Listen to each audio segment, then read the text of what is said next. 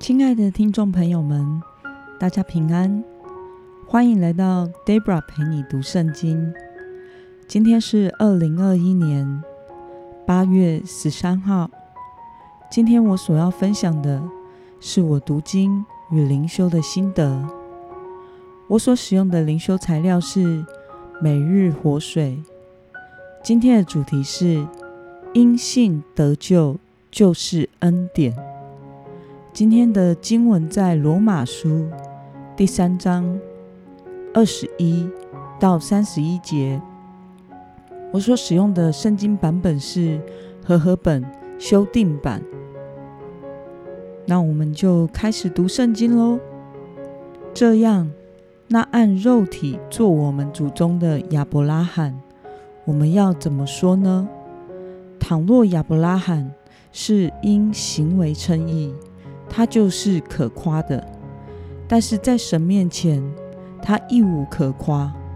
经上说什么呢？亚伯拉罕信了神，这就算为他的义。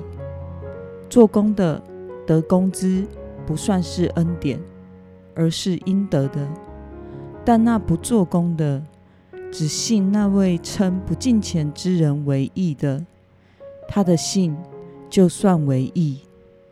正如大卫曾拿在行为之外蒙神算为义的人是有福的，过犯得赦免，罪恶蒙遮盖的人有福了。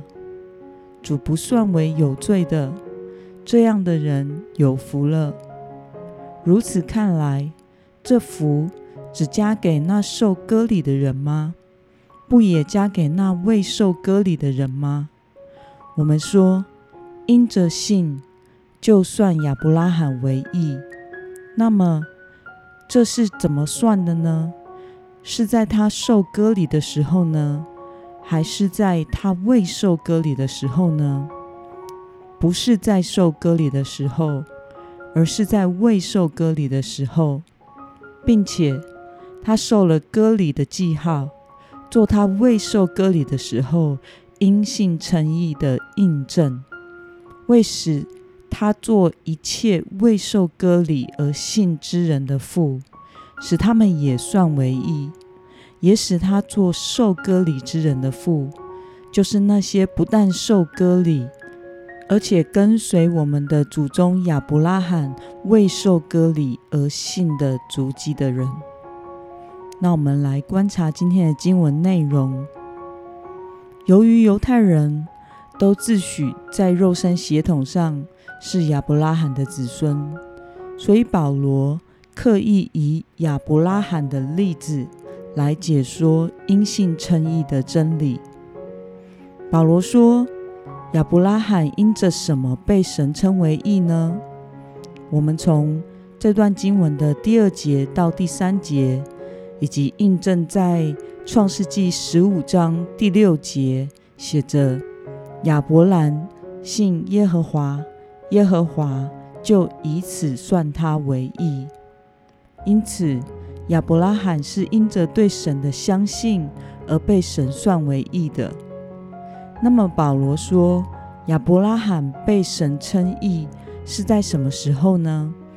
从经文的九到十节，我们可以看到亚伯拉罕被神称为义。是在他未受割礼前，割礼只是他作为称义的印证与记号。那么今天的经文可以带给我们什么样的思考与默想呢？为什么亚伯拉罕能成为所有受割礼与未受割礼者的祖先呢？我想是因为。亚伯拉罕是在他还没有受割礼前，就已经因为相信神而被神称为义了。因此，亚伯拉罕称义不是因为有没有接受割礼，而是因为对上帝的信心。所以，无论是没有受割礼，但是相信神的基督徒群体，以及亚伯拉罕血统上的子孙。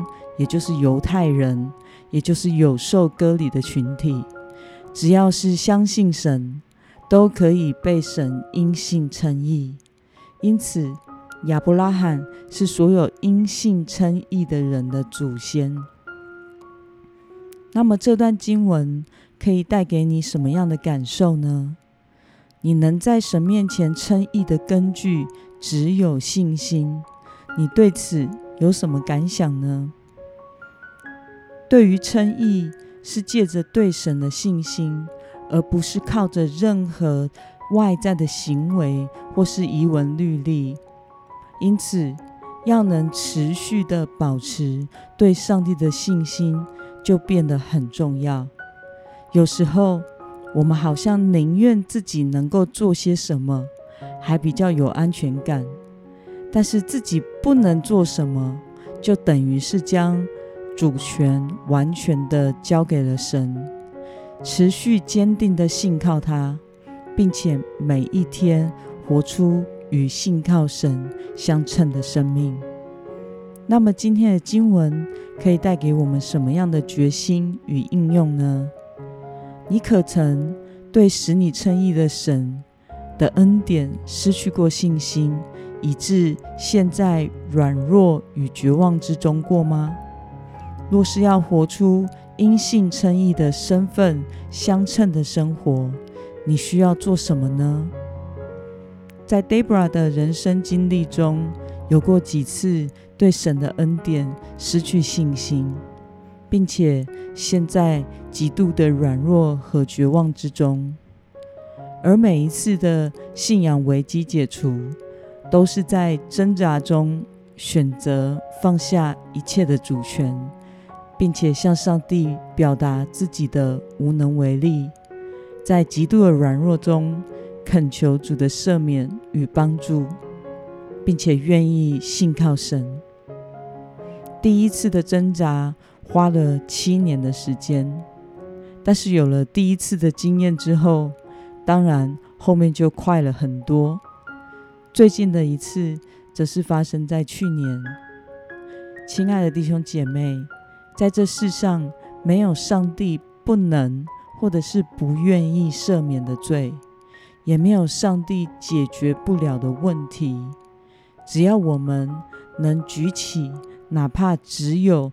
一点点的信心回应神说：“愿意相信他，并且谦卑降服地放下自己一切主动的权利。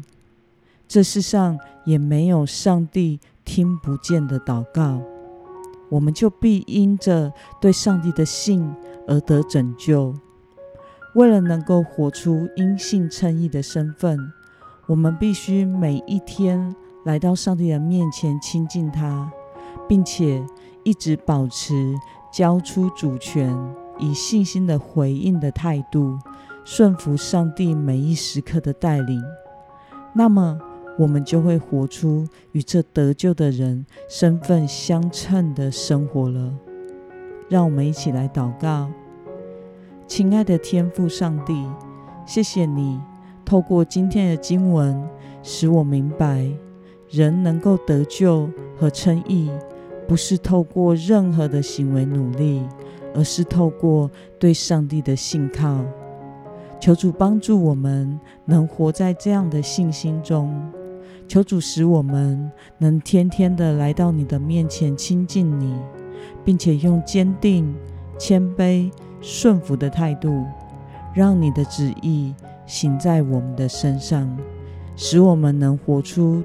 与得救身份相称的生活，奉耶稣基督的名祷告，阿门。